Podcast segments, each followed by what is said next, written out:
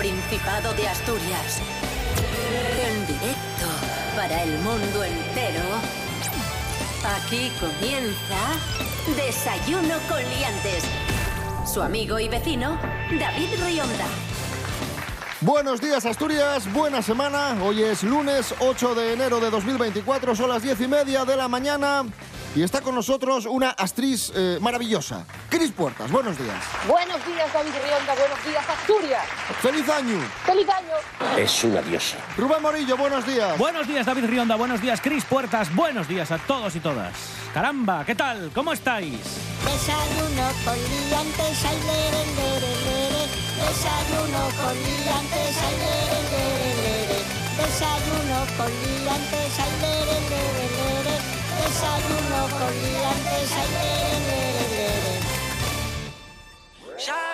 Like a melody in my head that I can't keep out. Got me singing like na na na na every day's like my iPod stuck on replay, replay. Amigos, amigas, se acabó la Navidad. ¡Oh! A mucha gente le da el bajón ahora, que se acabó la Navidad, porque son semanas intensas. Es ciertísimo. Y se produce lo que se llama, se denomina la depresión postnavideña. ¿Qué es esto? ¿Cómo la podemos combatir? Nos lo cuenta Silvia Meana. Buenos días, Silvia. Muy buenos días, David. ¿Cómo estamos? Pues sí, quizás tener que retomar el ritmo, la rutina y el trabajo tras el paso de las fiestas se nos haga un poco cuesta arriba y es frecuente caer en algo parecido a lo que tras las vacaciones de verano se denomina depresión postvacacional teñido de tristeza y apatía. Para unos diciembre es sinónimo de fiesta, descanso o viajes, mientras que para otras personas resulta un poquito más complicado. Toca volver a la realidad. ¿Y cómo lo hacemos? La clave es tomarse con calma el nuevo año y no verlo como una obligación el hecho de tener objetivos. Está bien marcarse retos, pero no es necesario imponerlos justo en enero. Lo importante es afrontar esta nueva etapa con calma e ilusión, teniendo en cuenta nuestros vínculos afectivos, la familia, los amigos, el ejercicio físico, la dieta saludable y las actividades que signifiquen esparcimiento. La disciplina y la constancia serán las que nos ayuden a conseguir los objetivos y no el cambio de año como nosotros pensábamos. Así que ya sabéis, liantes, hasta la próxima. Gracias, Silvia Meana. Vamos a disertar sobre esto de la depresión postnavideña. Cris Puertas, ¿tú la sufres? ¿A ti te da bajón después de Navidad?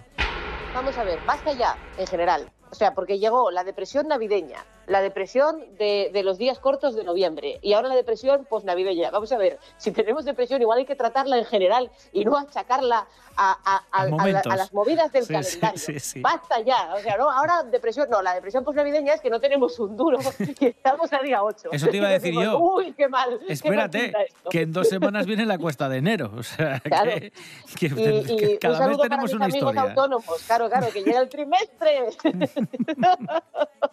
He dicho, caso cerrado. Esto es Desayuno Coliantes en RPA, la radio autonómica de Asturias. Hoy es lunes 8 de enero de 2024.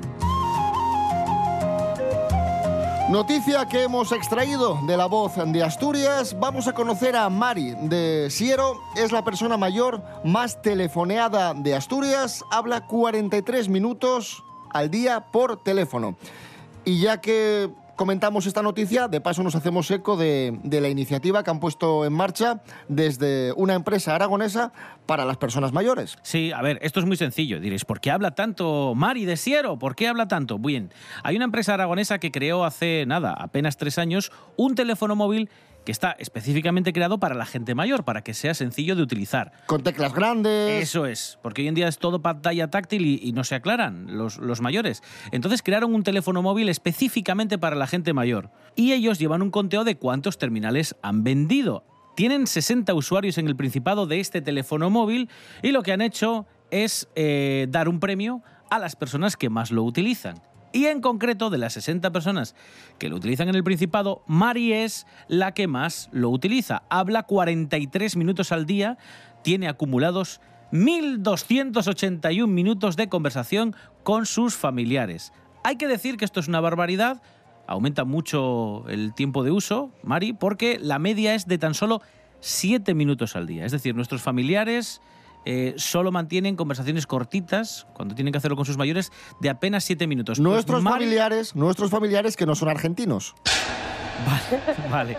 Pero Mari tiene este premio porque, como digo, eh, acumula 1.281 minutos y esos son 43 minutos, casi una hora todos los días del año en hablar con, con sus familiares, lo cual está estupendo. Aquí hay, hay nivel. Un par de cocinas. Eh, lo primero, si vais por la calle Gascona de Oviedo, vais a reparar en que, en que hay unas letronas nuevas que han instalado, las letras de unas letronas de Gascona. vais a reparar porque miden dos metros. Si no reparáis es que tenéis un despiste importante. Ahí, Bueno, confiando en el oyente, David, muy bien. claro, claro. Las letronas del Boulevard de la Sidra de Gascona, que está bien porque si te pasas con la Sidra, dices, ay, ¿dónde estoy? ¿Dónde estoy? Ves las letronas Gascona y te ubicas. Vale, estoy un poco en shock ahora mismo.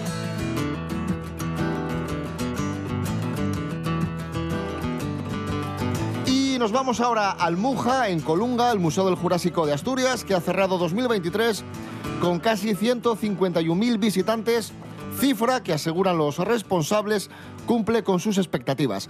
Nueve de cada diez personas lo visitan de forma individual, mientras que el resto apuesta por grupos, destacando también las visitas escolares, explica Marta Molleda, responsable del Muja. Hemos cerrado el año con 151.240 visitantes, o sea que una cifra eh, muy buena, muy parecida a otros años. Estamos con un 1% menos que el año pasado. Justo antes del COVID, el 19, 18, 17 fue el pico más fuerte del museo, pero para que te hagas una idea, pues antes de esos datos estábamos por debajo de los, 105 eh, de los 150.000. Ahora ya hemos remontado. Predomina el público adulto con un dato aproximado del 67%, mientras que el de los niños se queda en un 33%.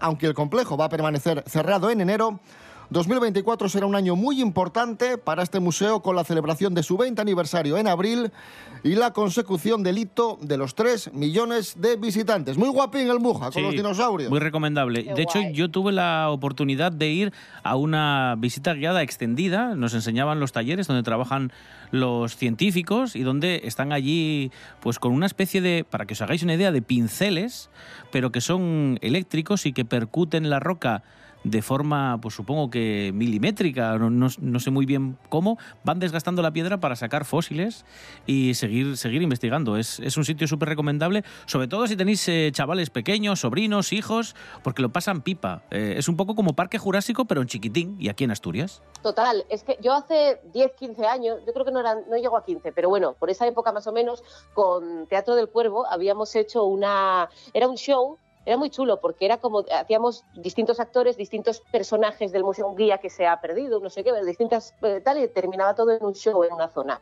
Y lo ensayamos eh, en el espacio, pero claro, estaba cerrado para poder preparar todo, todo el espectáculo. Y es lo más cerca de estar en Parque Jurásico, como decía Morillo, Sí, que sí, está- o sea, en mi cabeza estaba sonando la música de John Williams todo el tiempo, porque estábamos de noche ensayando. En plan de- de- del, del show final, las intervenciones que había durante, durante el, el recorrido, etcétera, y era todo de noche con los, con- vamos, es una, es una pasada, es, una, es un lugar, de, de hecho esto fue hace un montón de tiempo, que ahora lo han aumentado y, y está todavía muchísimo mejor. ¡Ah! ¡Qué susto!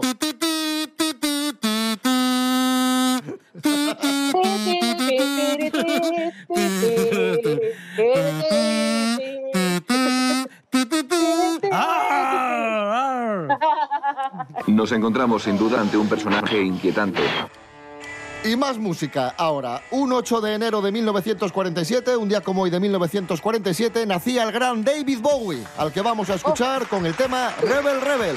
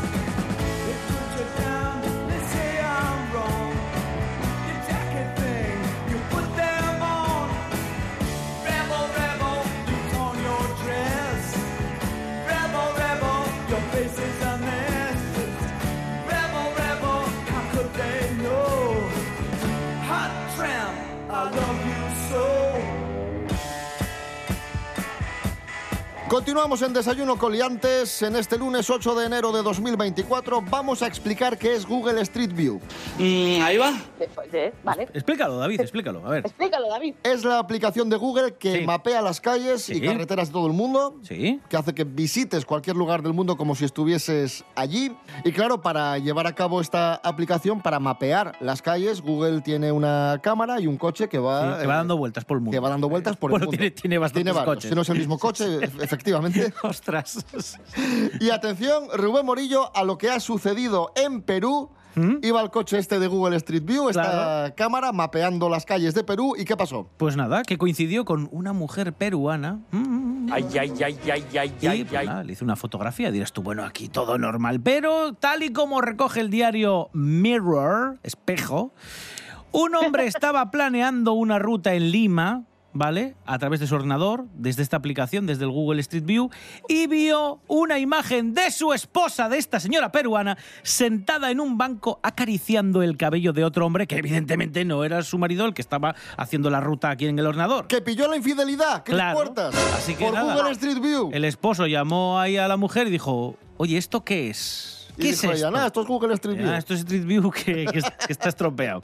Así que nada, bueno. al No, lo final confesó, ¿no? Lo Se confesó. divorció, sí, Hombre. porque la mujer evidentemente admitió haber tenido una, una aventura. Pero tampoco tiene tanta resolución. No se podía haber esto negado muchísimo, ¿sabes? En plan de no, no sé qué dices, no, sé de qué. no, no. No, no, se ve bien, ¿no? Se ve, se ve. no, nada, nada, ni sospecha ni nada, pillada. Jo, que, que mal- vaya, vaya mala suerte, también te digo, ¿eh? ¡Qué mala suerte! Mala suerte para esta chica peruana y malos datos con los que abrimos 2024. Aumentan las adicciones en menores de 12 y 13 años, una información que nos acerca Natalí García. Buenos días, Natalí. días, liantes. Bueno, pues hoy os vengo a hablar de adicciones y es que uno de cada cuatro estudiantes de 12 y 13 años ha probado alguna vez un cigarrillo electrónico y más de dos tercios ha consumido bebidas energéticas mezcladas con alcohol. Así se desprende de un estudio piloto sobre consumo de alcohol, tabaco y posibles adicciones en menores de 12 y 13 años elaborado por la Delegación de Gobierno para el Plan Nacional sobre Drogas. Realizado con 8.000 estudiantes de primero y de segundo de la ESO, es el primer estudio de hábitos de consumo en esta franja de edad. Se centra en dos variables, tabaco y alcohol. La conclusión a la que se ha llegado es que hay consumos muy pequeños de bebidas alcohólicas con respecto a sus mayores, pero hay una proporción nada despreciable de los que lo han probado en el último mes. El 34,6% de los estudiantes de 12 y 13 años reconoce haber consumido alcohol al menos una vez en su vida. Un besito muy fuerte, liantes. Hasta la próxima. Gracias, Natalia García. Estamos en Desayuno Coliantes en RPA, la radio autonómica de Asturias. Hoy es lunes 8 de enero de 2024.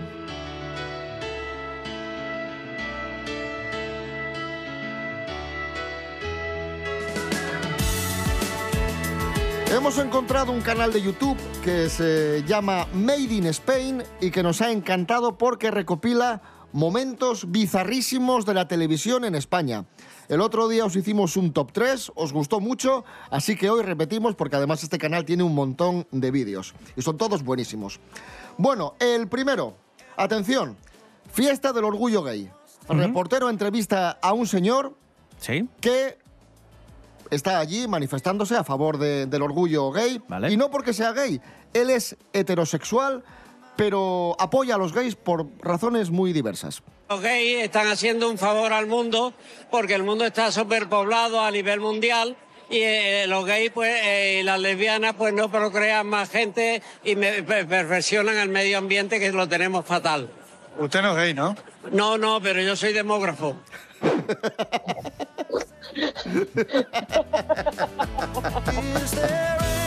Siguiente extracto. Atención, accidente en el que se ven implicados seis motoristas y la reportera entrevista a un testigo que para nosotros es el mejor testigo de la historia. Atentos. Bueno, pues usted sabe lo que ha ocurrido, qué ha pasado en este accidente. Eh, sí, eran seis motoristas que eran motos, mientras que chocaban un coche de... Era un chofe que se llama Marcos. Le dio un infarto de un ataque de corazón. Y luego se llevó a un hospital para una ambulancia. Y luego la policía está recogida. Sí, entonces entiendo, eh, al conductor que llevaba un coche le dio un infarto y chocó contra seis motos. Así es. y luego chocó contra el local comercial. Así es, que se alquiló un banco cuando se averió un poco. Vale, ¿y usted conoce a ese conductor? Sí, un tal Marco. Sí, ¿y de qué lo conoce? ¿Era por aquí, que venía habitualmente? La policía le está investigando por los nombres, sí. Ah, vale, gracias. Un placer. La reportera ya desiste al final. Bueno, para los más jóvenes, hubo un programa de televisión hace unos años en España, en Antena 3 concretamente, que se llamaba El Diario de Patricia, en el que iba la gente a contar su vida y aparecía cada personaje que alucinas. Pues en esta ocasión eh, nos encontramos con un chico que busca novia, pero él tiene muy claro las características que tiene que tener esta futura pareja. Escuchen atentamente este mensaje. Me llamo Fernando y estoy orgulloso de ser virgen. Quiero conocer a una chica decente que no haya estado con un hombre. Y por supuesto que no sea ni heavy, ni rapera, ni tatuada, ni golfa. Vamos, todo lo contrario de lo que es mi hermana María. Vamos por partes. Rapera ni heavy, ¿por qué? Porque no, yo quiero una chica que dé presencia. ¿Y las raperas y las heavies no dan presencia? Para mí no. A ti no te gustan. No. Descartadas. Tiene que ser una chica que sea virgen como tú, ¿no? Virgen o una relación, pero que haya tenido, por ejemplo, 5 o 6 años con uno y no se hayan llevado bien. Lo que no me gustan es que un día con uno, otro día con otro, a la semana con otro. En fin. Todo Para lo, contrario de, todo lo contrario de mi hermana María. El- dejando el recao y tal. Está la hermana María en casa y de repente siente como si, como si le hubieran pegado una colleja imaginaria. En plan, ¿de qué ha pasado? ¿Por qué? Maravilloso.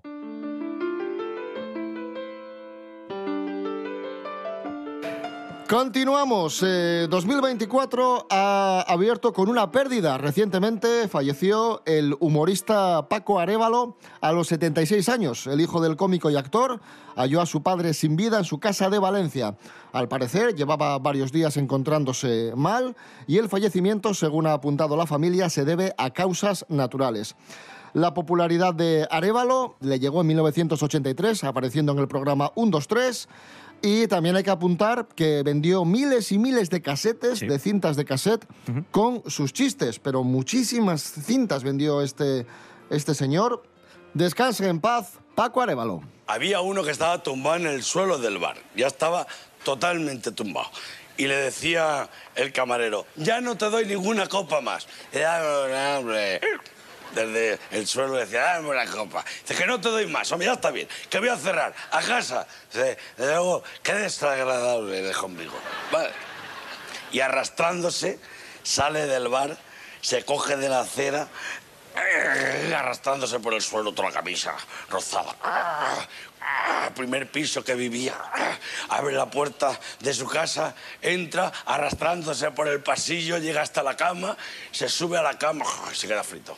Y al día siguiente la mujer, desde luego que sinvergüenza. Vaya borrachera que trajiste anoche. Dice, ¿yo? ¿Yo anoche? Pero si yo anoche no bebí ni una copa. Dice que no, gilipollas, y te has dejado la silla de ruedas en el bar.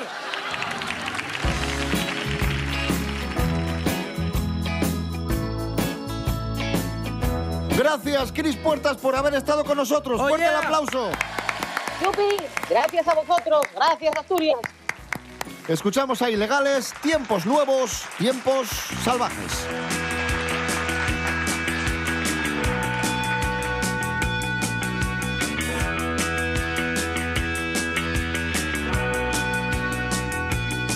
Tiempos nuevos, tiempos salvajes. Toma un arma, eso te salvará. Levántate y lucha, esta es tu pelea.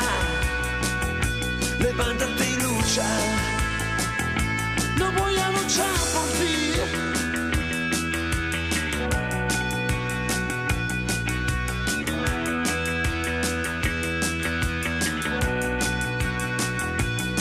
Tiempos nuevos, tiempos salvajes.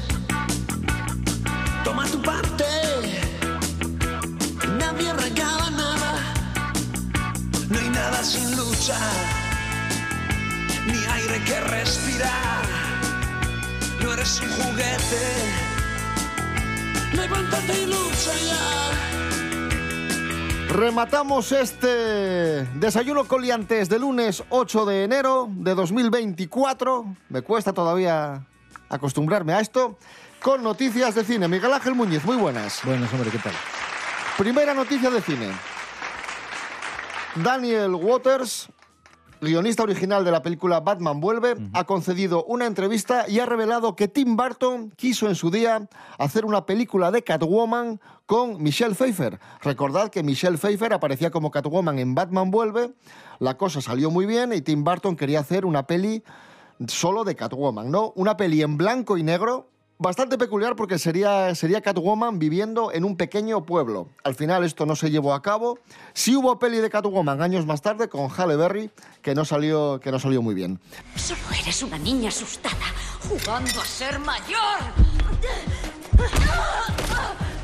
Miguel Ángel Muñiz, ¿qué crees que hubiese salido de esta peli de Catwoman con Michelle Pfeiffer? A ver, eso ya se comentó en su momento después de Batman Vuelve. Yo creo que en el 93 o por ahí ya había rumores de, de que iban a hacer una película con Michelle Pfeiffer. Lo que pasa que me da la sensación de que era un poco tomadura de pelo lo de, lo de la historia de Tim Burton. O sea, sí que habían contratado a Daniel Waters para escribir el guion y entiendo hasta donde yo sé que sí lo había terminado, pero creo que no era esto que, que decía Tim Burton de Catwoman viviendo en un pueblo y tal. O sea, me, me da la sensación que es un poco algo que dijo como queriendo decir, en plan, bueno, voy a hacer una película que no va a tener nada que ver. ¿Y por qué no salió este, con- este proyecto? Yo creo que en parte de, creo que fue porque Batman vuelve fue bastante criticada. Fue una película que no, no es que funcionase mal en taquilla, pero digamos que mm, bueno, no, no estaban muy contentos eh, con, con el resultado final, los de Warner Bros. Y de hecho, a ver, en parte sí querían hacer un Catwoman con Michelle Pfeiffer. Yo creo que era una propuesta que, que Barton y Michelle Pfeiffer querían hacer. Pero me da la sensación que Warner Bros. nunca lo vio muy claro y querría llevar, me imagino, el proyecto por, por algo más controlado. Y de hecho, bueno, eh, fue lo que pasó con la tercera película de Batman, que iba a hacer Tim Burton con, con Michael Keaton y demás, y que al final se, se fue todo al garete a finales del año 94. Sí, porque. Warner quería que la película fuese un poco más para todos los públicos, más infantil o más colorista, y Tim Burton pues hizo una peli muy personal en Batman Vuelve. Yo creo que pasaría lo mismo, ya te digo, con Catwoman, que habría hecho a lo mejor una película más más despegada del Catwoman de los cómics por un lado y luego más llevada a su terreno. Y a lo mejor una historia así tipo de de las tijeras o, o Batman vuelve o cosas así más oscurillas pues a lo mejor no no les convencían. Y supongo que Catwoman a ver Michelle Pfeiffer entiendo que no tuvo problema en aparecer en la película y demás, pero me da la sensación que según pasaba el tiempo, menos gana debía tener Michelle Pfeiffer de ponerse el traje de Catwoman. Enti- Entiendo yo que alguna razón, o sea que por ahí podría haber también algo de razones. ¿eh? Y última noticia, Disney ha anunciado que ya está preparando la nueva película de Star Wars que trae de vuelta a Daisy Ridley en el papel de Rey. No sé qué nos podemos esperar de, de una nueva película de, de Star Wars con Ridley. Con Ridley Scott. Con Ridley que diga con... Bueno, con Daisy Ridley, sí. Con Daisy, con Daisy Ridley. Pero trata sobre, sobre esta rey eh, después del episodio 9. Sí, han pasado unos años y, y es... eh, Y anda por ahí. y anda eh, por ahí, debe tener una academia de Jedi o algo así. de- debe- deben ir por ahí los tiros, no sé cómo lo... No, no lo sé. Yo es que creo que. Después de la trilogía que nos trajeron, Claro, pues... pero eso no es, quiero decirte, eso es el problema con estas cosas. Porque claro, las otras no son buenas, entonces cabe la posibilidad de que esta por comparación no esté mal. Pero por otra parte, si siguen la tónica de las otras películas, será otra más rachada. Entonces, no lo sé. Yo creo que eso no es Star Wars desde hace unas cuantas películas. Esto será una, un bodriete de estos, un bodriete de estos cebolleros que hacen ahora los de Disney. Aunque se haga Daisy Ridley, da igual, porque ¿a quién le importa Daisy Ridley? Porque el nuevo Star Wars, supongo que si acaso habrá alguien a lo mejor que, que encuentre algo de interés en Adam Driver, ¿no? El personaje de Kylo Ren, pero Y no es, no es mala actriz, eh, Daisy Ridley. De hecho, me parece bastante buena. De hecho, deben ser, debe ser lo mejor de las películas de Star Wars estas últimas, ellos dos. Porque son buenos actores. Pero ahora hay que cambiar la política. Hay que gastarse menos dinero y hacer buenos guiones. Pero, claro, a lo mejor lo que ellos entienden por buenos guiones no es lo que entiendes tú. Porque para ellos un buen guion era el de, el de, de Marvels, ¿no? Que decían, mira qué, qué buen guion, qué buena película va a salir de aquí. No sé, yo te digo que igual acaba como, como esta precisamente, ¿eh? porque la directora de The Marvels, una brasileña, terminó harta de discutir con Disney y con Marvel y se largó. El problema es que Disney es Y- muy intrusivo en los... bueno, evidentemente, se mete mucho en los proyectos y no da carta blanca a los directores ni, ni, ni les deja trabajar. Pero es que lo que no entiendo, quiero decirte, es una cosa que los estudios de Hollywood llevan bastantes décadas haciendo. Casi te diría que lo llevan haciendo desde que desde que se formaron como tal, desde los años 30 o 40 probablemente, porque Fritz Lang ya, ya vino, bueno, lo que pasa es que se vino, digamos, huyendo del nazismo, pero era un director europeo autoral que se fue a Hollywood y te puede salir bien o te puede salir mal. Y el problema que yo veo con esto es una falta de interés desde el principio, porque las otras películas eh, de JJ Abrams o del otro, ¿no? No me acuerdo cómo se llama el del episodio 8 y tal. Rubén seguro que lo sabe. ¿Cómo se llamaba? Cho- Ryan Johnson. Ryan Brian- Johnson. Ra- Ryan- Ryan Johnson. Sí, ya sé que tiene un middle name. sí, pero, pero quiero decirte que esas, por varias razones, apelaban a, a cierto público y había elementos que podían ser interesantes. A lo mejor para alguien podría ser interesante ver otra vez a Harrison Ford o a Carrie Fisher o a Mark Hamill en esos papeles. Va a hacer algo que sea un refrito. O, o es, que, es que no sé qué puede salir de ahí. Pues imagínate. Y Bueno. los personajes nuevos te gustan, sí. ¿Te gusta esa especie de, de personaje tipo Han Solo? Ese de Oscar Isaac, que es un personaje con menos carisma que una zanahoria. No me acuerdo ni cómo se llama. Bueno, iremos, iremos conociendo datos a medida que pasen las semanas de esta nueva película de, de Star Wars.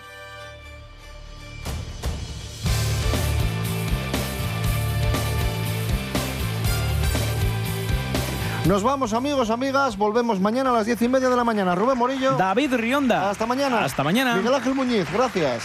Venga, hasta la próxima. Chao.